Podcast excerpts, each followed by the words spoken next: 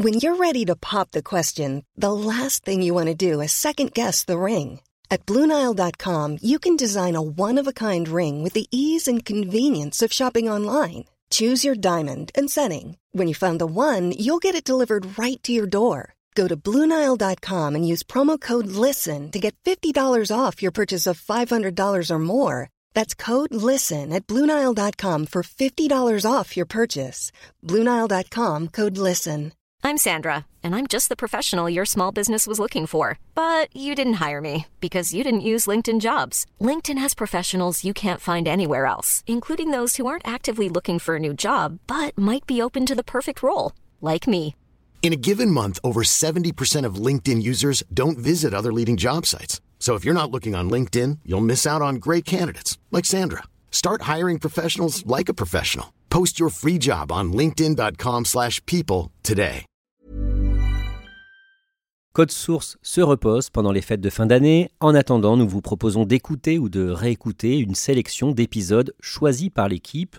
Aujourd'hui, il a résolu deux cold cases, témoignage du policier obstiné Raphaël Nédiclo, première publication le 3 mai 2023, épisode présenté par Thibault Lambert. Bonjour, c'est Thibault Lambert et vous écoutez Code Source, le podcast d'actualité du Parisien.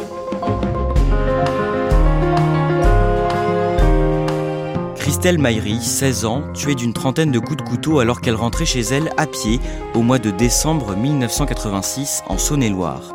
Dix ans plus tard, dans le même département, une autre jeune femme, Christelle Blétry, morte elle aussi après avoir été poignardée une centaine de fois.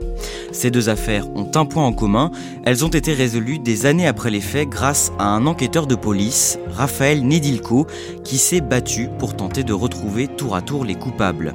À 50 ans, ce policier se confie dans un livre, L'Obstiné, paru à la fin du mois de mars. Aujourd'hui dans Code Source, Raphaël Nedilko raconte comment ces cold cases ont bouleversé sa vie. Il est au micro d'Ambre Rosala.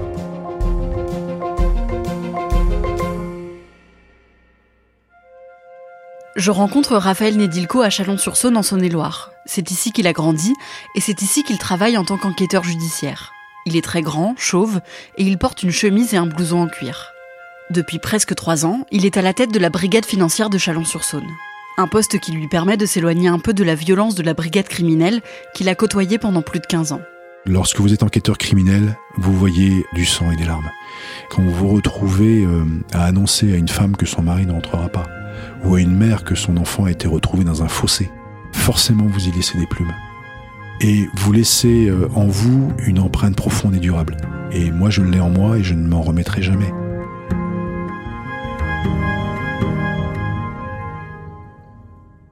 Raphaël est né à Paris le 9 septembre 1972. Avec ses parents et sa sœur aînée, il déménage à Chalon-sur-Saône quand il a 6 ans. Son père est coiffeur et sa mère secrétaire. Raphaël est élevé dans la foi chrétienne et c'est un très bon élève. J'étais un garçon euh, très timide, euh, très réservé et puis euh, très rapidement tourné sur tout ce qui était euh, don de soi, altruisme, euh, service des personnes euh, âgées. On allait faire des fêtes, euh, des animations dans les dans les maisons de retraite. voilà, j'étais pompier cadet, donc bon élève. Voilà, très sage, un garçon qui traînait pas, qui fumait pas. et puis il a fallu qu'à l'âge de 15 ans, je perde mes cheveux des suites de la mort tragique de ma grand-mère pour que je sois obligé de vaincre ma timidité. La première année, je sortais jamais sans une casquette. Et puis euh, du jour au lendemain, j'ai décidé de la mettre au placard et de m'affirmer. Et à partir de là, ça a été une explosion de mon tempérament. Quand il est petit, Raphaël veut devenir enquêteur au sein de la police judiciaire. Après ses études, il commence sa carrière de policier au commissariat du 19e arrondissement de Paris. Il rencontre sa compagne, avec qui il se marie en 1999 quand il a 27 ans. Grâce à une connaissance, il obtient un jour un stage au sein de la prestigieuse brigade criminelle parisienne. Le voyant motivé, la direction accepte de l'intégrer officiellement à l'équipe. Le 2 janvier 2001, à 28 ans, Raphaël commence son premier jour en tant qu'OPJ, officier de la police judiciaire, au 36 quai des Orfèvres à Paris. On me donne tout de suite toutes sortes de missions à accomplir. J'avais un chef de groupe, donc Francis, qui me disait de toute façon, si tu es OPJ à la brigade criminelle, tu dois être autonome et donc tu dois savoir tout faire. Donc c'était tous les jours, euh, bon, une autopsie, t'as déjà fait euh, Non, t'y vas. Une commission rogatoire internationale, t'as déjà fait Non, bah tiens, en voilà une. Une confrontation, t'as déjà assisté Non, en voilà une. Et puis rapidement, bah, je suis devenu de plus en plus rapidement autonome. Moi, j'y ai appris la rigueur de la procédure pénale et c'était toujours avec des joyeux gueulards dans une bonne ambiance et j'ai découvert la police avec un grand P. Raphaël se passionne pour son travail et ne compte pas ses heures. Mais l'investissement qu'exige son poste commence à poser des problèmes dans son couple. Il est rarement à la maison et il ne voit pas ses trois enfants en bas âge aussi souvent qu'il le souhaiterait. En 2008, après 7 ans au sein de la brigade criminelle de Paris, il demande une mutation à Dijon, à moins de 100 km de là où il a grandi, avec l'espoir d'offrir à sa famille une vie un peu plus calme qu'à Paris. Là-bas, il intègre la police judiciaire. Et rapidement, les méthodes d'enquête très rigoureuses qu'il a apprises à Paris font l'objet de moqueries de la part de ses collègues. Les méthodes que j'ai euh, proposées, les procès-verbaux que je faisais dans mes auditions, mes constatations de scènes de crime, ont très rapidement été remarqués par les détenteurs de l'autorité judiciaire, donc les magistrats, comme étant un exemple qui conviendrait de suivre. Donc je suis très rapidement devenu un emmerdeur. Il y avait un souci euh, du détail dans le choix des mots, euh, dans la mise en page, dans l'intégration de croquis, de photos, d'explications, de points d'histoire, de points de géographie, de météo, de sens des vents, de température tout ce que j'avais appris, et j'ai regretté très vite que beaucoup de collègues décisionnaires n'aient pas la même sensibilité que moi. Un an après son arrivée à Dijon, en 2009, sa hiérarchie décide de rouvrir plusieurs vieilles enquêtes, des cold cases laissés de côté depuis parfois des dizaines d'années. En plus de son travail quotidien d'enquêteur, Raphaël prend la direction d'un cold case vieux de quasiment 25 ans, celui du meurtre de Christelle Maillery, qui remonte au 18 décembre 1986. Elle est retrouvée morte, criblée de 31 coups de couteau dans le sous-sol d'un immeuble qui est à 250 mètres de chez elle. Le quartier de la Charmille au Creusot, toujours sous le choc après la découverte hier du corps d'une jeune fille de 16 ans sauvagement poignardée dans une cave d'immeuble et le meurtre a eu lieu en pleine journée. Et la seule chose qu'on sait, c'est qu'il y a un individu suspect euh, qui part en courant donc de la scène de crime. Et donc moi, lorsque je récupère le dossier, euh, on n'a que du papier jauni, euh, des photos en noir et blanc. Donc on n'a pas grand-chose à part la description d'un homme qui ressemblerait au chanteur Renault avec une coiffure mulet, avec un blouson en jean, col mouton, voilà. Pour pouvoir s'imprégner du dossier, il décide de poser une semaine de congé et il s'installe chez ses parents dans leur cuisine pour scruter minutieusement toutes les archives de l'affaire. Je me plonge complètement dans le dossier et je suis capable de citer des numéros de pages. Euh, puis à force de le lire, de créer des tableaux et de faire des revues de presse exhaustives, euh, le dossier, je le connais par cœur. Et je vois que de par sa nature, il me passionne. De par le profil de Christelle, euh, il m'attache. Elle est de juillet 70, qui est le mois et l'année de naissance de ma sœur, et elle lui ressemble physiquement. Et puis elle est de Saône-et-Loire, comme moi, elle est issue d'une famille extrêmement humble comme la mienne. On écoutait les mêmes musiques, donc euh, elle parle de ces musiques dans ses lettres. Elle parle du groupe euh, Europe. Euh, il y a tout un tas de choses qui font que voilà, Christelle, c'est un peu ma grande sœur. Dans le dossier, il n'y a pas d'ADN et l'arme du crime, un couteau à cran d'arrêt retrouvé à quelques mètres du corps de Christelle, a été malencontreusement détruite avec d'autres scellés. La piste la plus sérieuse qui ressort de la première enquête, c'est celle d'un jeune homme, Jean-Pierre Murat. Un détective privé, engagé par la famille de Christelle Maillery, avait appris que sous l'emprise de l'alcool, il s'était accusé du meurtre de l'adolescente quelques mois après sa mort. Jean-Pierre Murat avait été entendu par la police judiciaire de Dijon, mais les enquêteurs avaient considéré qu'il était délirant et donc qu'il était peu probable qu'il soit réellement le meurtrier de Christelle. En plus, comme il est châtain, son physique ne correspond pas à la description du fuyard donnée par le facteur à l'époque. Quatre mois après avoir repris l'enquête, Raphaël estime qu'il connaît suffisamment bien le dossier. Le 27 juillet 2009, il se rend chez Marie Pichon, la mère de Christelle Maillery. Elle me regarde avec son regard euh, transparent. Et elle me dit, et vous, vous allez faire quoi maintenant? Et là, euh, je peux vous dire que ça défile vide dans la tête et euh, on pèse chacun de ces mots et je sais que à partir de ce moment-là, tout engagement devrait être tenu. Donc euh, la seule chose que je pouvais promettre lors de ma rencontre avec Marie, la maman de Christelle, et puis Pascal, sa grande sœur, c'était non pas de trouver le meurtrier de leur fille, puisque ça c'est une promesse vaine qui leur avait été faite à l'époque, mais de faire tout ce qui était policièrement et humainement euh, possible de réaliser. Et euh, je lui demande de me faire confiance et que je ne le trahirai jamais. À partir de là, Raphaël reprend toute l'enquête de zéro. Il réentend l'entourage de Christelle, épluche toutes les mains courantes de l'époque, mais ça ne donne rien. En 2010, le commissariat de Dijon reçoit une lettre anonyme évoquant le meurtre de Christelle Maïri. Raphaël reconnaît tout de suite l'écriture, c'est celle de Jean-Pierre Murat, présente dans le dossier. Il essaye alors de le retrouver et il contacte son frère aîné. Quand je lui demande où est son frère, il me dit bah, il vient d'être euh, hospitalisé d'office dans un hôpital psychiatrique parce que il vient d'aller euh, agresser au couteau dans une station-service une caissière parce qu'il entendait des voix qui l'insultaient, euh, lui et sa mère, et, donc il est allé pour lui demander de, de faire cesser ces voix.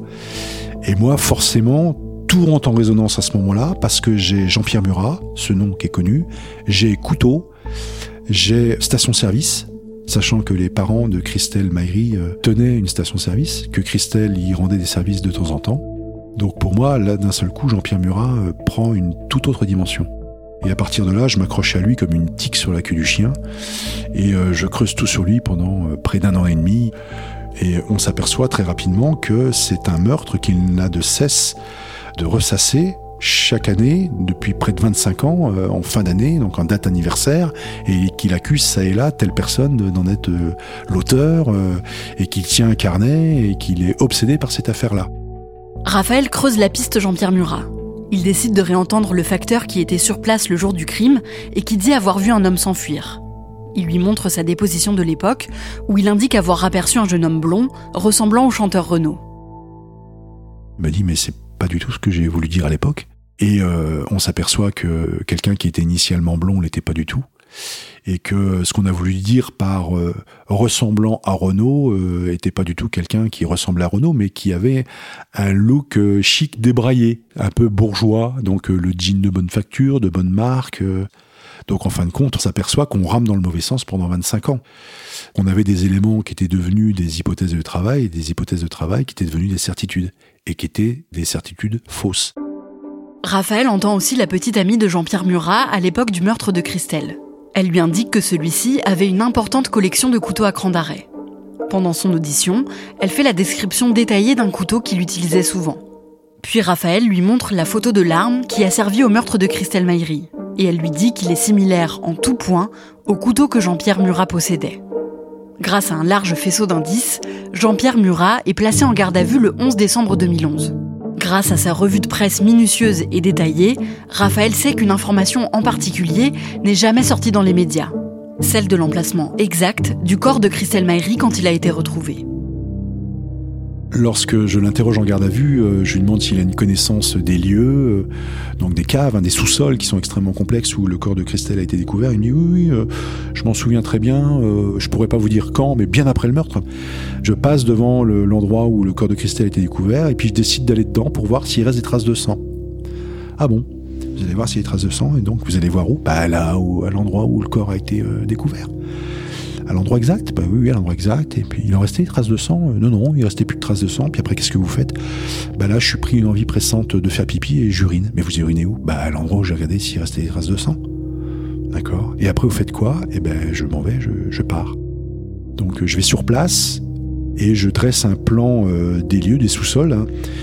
et euh, je dessine toutes les salles attenantes et puis tous les box et puis tout ça. Et je ne laisse aucune indication de l'endroit où a été découvert le corps. Et en, interrogatoire de cabinet, le juge lui représente le document, présente son avocat, et puis donc lui rappelle les propos qu'il a tenus devant moi en garde à vue, et lui dit voilà, vous vous souvenez, vous avez dit ça à l'enquêteur et tout, euh, oui, est-ce que vous pouvez prendre un stylo et me mettre une croix à l'endroit où vous avez regardé les traces de sang, et l'endroit où vous avez uriné? Et il met une croix pile à l'emplacement du corps. À l'issue de cette audition, le juge d'instruction ordonne la mise en examen de Jean-Pierre Murat pour le meurtre de Christelle Maïri et il est immédiatement incarcéré. C'est un véritable coup de tonnerre judiciaire en Saône-et-Loire. 25 ans, presque jour pour jour, après le meurtre de Christelle Maïri au Creusot, un homme âgé de 44 ans a été mis en examen pour homicide volontaire et écroué au centre pénitentiaire de Varennes-le-Grand.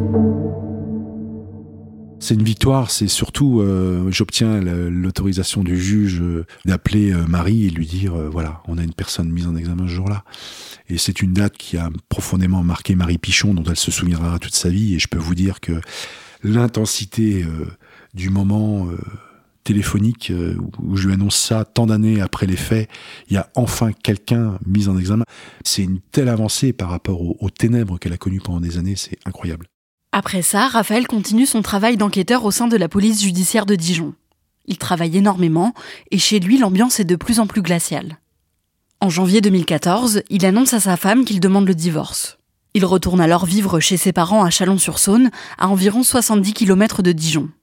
Il multiplie les allers-retours et il n'arrive pas à s'arrêter de travailler. Épuisé, Raphaël fait un burn-out. Une impossibilité à m'arrêter de travailler c'est-à-dire euh, prêt à me relever à 3 heures du matin parce que j'arrive pas à dormir et sauter dans ma bagnole et aller au bureau ou alors aller dans le salon pour feuilleter les dossiers euh, que j'ai emmenés à la maison. Et puis euh, vous, bêtement, bah, vous répondez présent parce que vous aimez votre métier et puis que vous avez trop peur qu'un autre que vous fasse pas ce qu'il faut et laisse des familles encore dans la détresse. Et puis le deuxième élément, c'est l'absence de reconnaissance. Donc moi, il s'était agi pendant un long moment de me promouvoir au grade de lieutenant déjà au moment de l'affaire Maillerie, où j'ai même pas eu une lettre de félicitations. Et puis pire que ça, c'est qu'à la veille de passer aux assises, j'ai été convoqué par mon directeur qui tenait de sa direction centrale que je n'avais pas le soutien de ma direction centrale au motif que euh, scellé détruit, euh, absence d'aveu, pas d'ADN. On n'allait pas prendre le risque de se taper la honte en cas d'acquittement. Donc euh, avec l'énergie que j'avais développée, jusqu'au boutiste, contre vents et marées, comment voulez-vous ne pas vivre ça comme de la maltraitance? Donc je fais effectivement un premier burn-out, hein, donc je passe devant le, médecin de prévention euh, qui écrit à mon directeur et qui l'exhorte à me mettre dans les conditions de travail et euh, qui ne le fait pas. Raphaël est arrêté pour burn-out pendant trois mois. Il commence une psychothérapie, puis il retourne au travail. En plus de gérer les dossiers chauds, il prend la direction d'un nouveau cold case, celui du meurtre de Christelle Blétry, qu'il a suivi de loin depuis quelques années. Madame, Monsieur, bonsoir. Plusieurs personnes entendues aujourd'hui par les enquêteurs après le meurtre d'une jeune femme de 20 ans à Blanzy en Saône-et-Loire. Neuf ans après les faits, l'enquête sur l'assassinat de Christelle Blétry pourrait être relancée. Un appel à témoins a été lancé. Voilà dix ans, jour pour jour, que le corps de Christelle Blétry a été retrouvé à Blanzy, près de Mont-Solémine, en Saône-et-Loire. Euh, et dix ans que l'enquête piétine. Sa mère se bat toujours pour connaître la vérité. Peu après l'assassinat de sa fille, elle avait créé une association. La jeune femme de 20 ans a été retrouvée morte sur un chemin forestier à Blanzy, en Saône-et-Loire, en décembre 1996, tuée de 123 coups de couteau. Et depuis, l'affaire est au point mort. Raphaël reprend le dossier et il réussit à faire à nouveau expertiser les vêtements de Christelle Blétry, qui n'avaient révélé aucun ADN jusque-là. Les résultats tombent, ces vêtements sont recouverts d'un ADN masculin ainsi que de sperme. Cet ADN est connu du fichier national des empreintes génétiques, un homme qui a déjà fait de la prison pour avoir agressé une jeune femme, mais jusque-là inconnu de l'affaire Christelle Blétry. C'est un véritable coup de tonnerre dans le milieu judiciaire. 18 ans après les faits, euh, la famille de Christelle Blétry obtient enfin des réponses. Et c'est grâce au progrès de la science et aux nouvelles techniques d'analyse ADN qu'un homme a pu être identifié par la police judiciaire euh, de Dijon. Le 9 septembre 2014, Raphaël se rend chez Pascal Jardin dans les Landes pour le placer en garde à vue. Donc je l'interroge sur le meurtre, il la connaît pas, il ne l'a jamais vu, il ne l'a jamais approché, il ne l'a jamais touché, ni de près ni de loin, il ne sait pas où est-ce qu'elle habitait, il ne sait pas où est-ce qu'elle achetait ses clopes, rien, il la connaît pas. Et là, je rentre dans le fil du sujet, et là, euh, ben, Monsieur Jardin, euh, je vous annonce qu'au terme d'une expertise, euh, on retrouve votre ADN présent aussi bien à l'extérieur qu'à l'intérieur de son pantalon. Et là, il me dit, comment voulez-vous que je sache ce que mon ADN fait sur son jean Ah mais j'ai jamais dit jean, Monsieur Jardin. Et c'est très embêtant parce que justement, elle portait un jean euh, des faits. Ah, mais tous les jeunes portaient des jeans. Et donc, euh, je continue euh, à déployer toute ma stratégie. Et puis là, d'un seul coup, je dis, on a retrouvé à plusieurs endroits votre sperme. Et là, monsieur joue les offusqués. Ah, bah, voilà pas maintenant qu'il y a mon sperme sur le corps de Christelle Belletri. Et là, je m'énerve, je tape un grand coup de poing sur la table, mais c'est justement la question que je vous pose, monsieur Jardin. Que diable fait votre sperme sur le corps de Christelle Belletri et donc là, il est sonné, il est groggy, euh, mais il décroche pas. Le lendemain, avant de commencer la deuxième audition de Pascal Jardin, Raphaël le retrouve dans la cour du commissariat alors qu'il fume son cigario. Et puis là, je lui dis, vous savez, euh, on se retrouve dans cette situation-là par un coup du sort. Je pense que, enfin, moi, je vous aime bien, Monsieur Jardin. Vous êtes plutôt quelqu'un de gentil, euh, poli. Euh. Beaucoup de gens vous décrivent comme un bon compagnon, un ami, un joueur de pétanque, un bon bringueur. Si on s'était rencontrés dans d'autres circonstances, je pense qu'on serait devenus amis. Puis il me dit, ah, vous avez raison, je vous apprécie beaucoup, vous êtes très gentil avec moi. Et puis, ben, on se met à parler des choses de la vie, et puis de la difficulté de l'incarcération qui a été la sienne et puis qu'à la suite de ça, bah, il a eu son divorce, ça a été dur avec ses enfants, et puis il a galéré, et puis il a retrouvé sa nouvelle épouse, euh, qui avait des filles, euh, qui maintenant l'appelle papa, enfin voilà. Puis je travaille là-dessus, je travaille sur l'humain. Et puis on revient en parler de l'affaire, et puis il décroche pas, il dit c'est pas moi. Je dis écoutez, moi je vais être franc avec vous, je n'ai absolument aucun doute. Le meurtrier de Christelle Blétry, c'est vous. Après, arriver à reconnaître une chose pareille, c'est pas facile. Et je peux comprendre que ça vous renvoie une image de vous qui est absolument déplorable surtout lorsque vous êtes avec votre nouvelle épouse et que vous êtes en présence de ses enfants qui vous appellent papa. Mais aujourd'hui, vous le devez à vous-même, à votre femme, à ses enfants et vous le devez aussi à la famille de Christelle. Et s'il y a un moment où il faut parler, faites-moi confiance, c'est maintenant. Ses larmes commencent à venir aux yeux. Et donc il me dit, euh, oui, je pense que le moment est venu pour moi de parler, mais je veux revoir mon avocate avant. Pascal Jardin avoue avoir violé puis tué Christelle Blétry en 1996. Il est immédiatement incarcéré. En juin 2015, le procès de Jean-Pierre Murat, accusé d'avoir tué Christelle Maillery en 1986, s'ouvre à Chalon-sur-Saône. Raphaël témoigne à la barre, sans note, pendant plus de 5 heures. Jean-Pierre Murat est condamné à 20 ans de réclusion criminelle. Il fait appel, mais sa peine est confirmée l'année d'après, en juin 2016, à la Cour d'appel de Dijon. Ça a été un moment d'une grande émotion où j'ai explosé en sanglots euh, parce que cette fois-ci, euh, euh, c'était, fini. Le moment qu'on a suivi, où pour la première fois c'est plus Madame Pichon, c'est Marie, et puis qu'elle me prend le visage entre les mains, puis qu'elle m'embrasse les joues en me disant mais merci, merci, merci, merci. Je pense qu'il y a un lien de filiation entre elle et moi. Ce sont des gens qui sont devenus pour moi des gens exceptionnels avec lesquels j'ai tissé des liens et ça m'a porté pendant toute l'enquête. Beaucoup vous diraient que c'est pas professionnel, euh, cela je leur dis euh, zut, zut et zut. Je pense que s'il n'y avait pas eu ça, je ne serais arrivé à rien.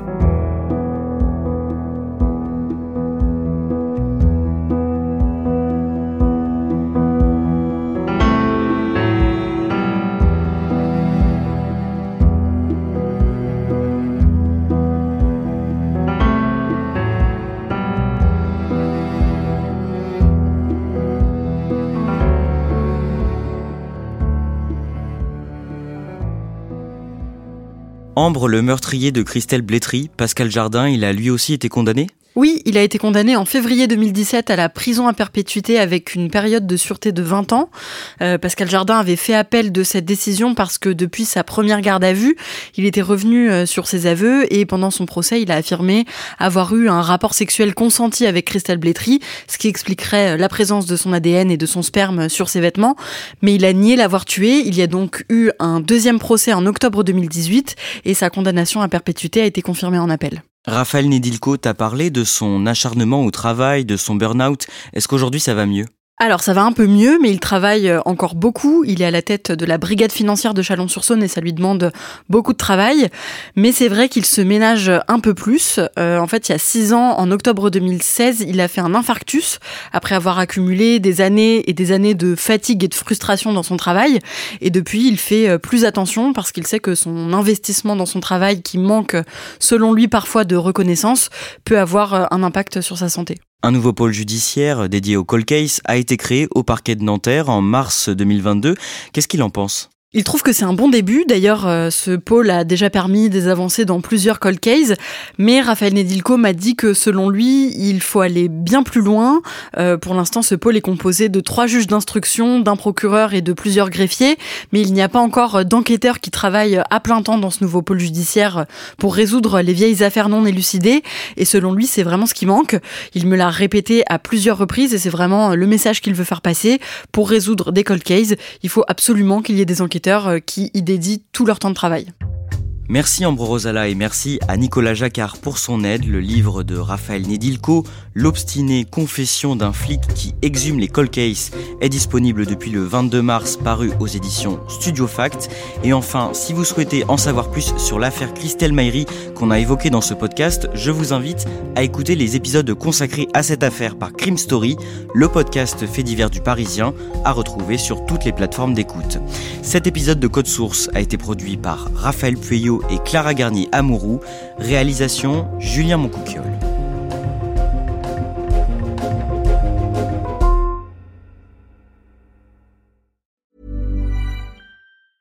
Small details are big surfaces. Tight corners are odd shapes. Flat, rounded, textured, or tall. Whatever your next project, there's a spray paint pattern that's just right. Because Rust new Custom Spray 5 in 1 gives you control with five different spray patterns. So you can tackle nooks, crannies, edges, and curves without worrying about drips, runs, uneven coverage, or anything else. Custom Spray 5 in 1. Only from Rust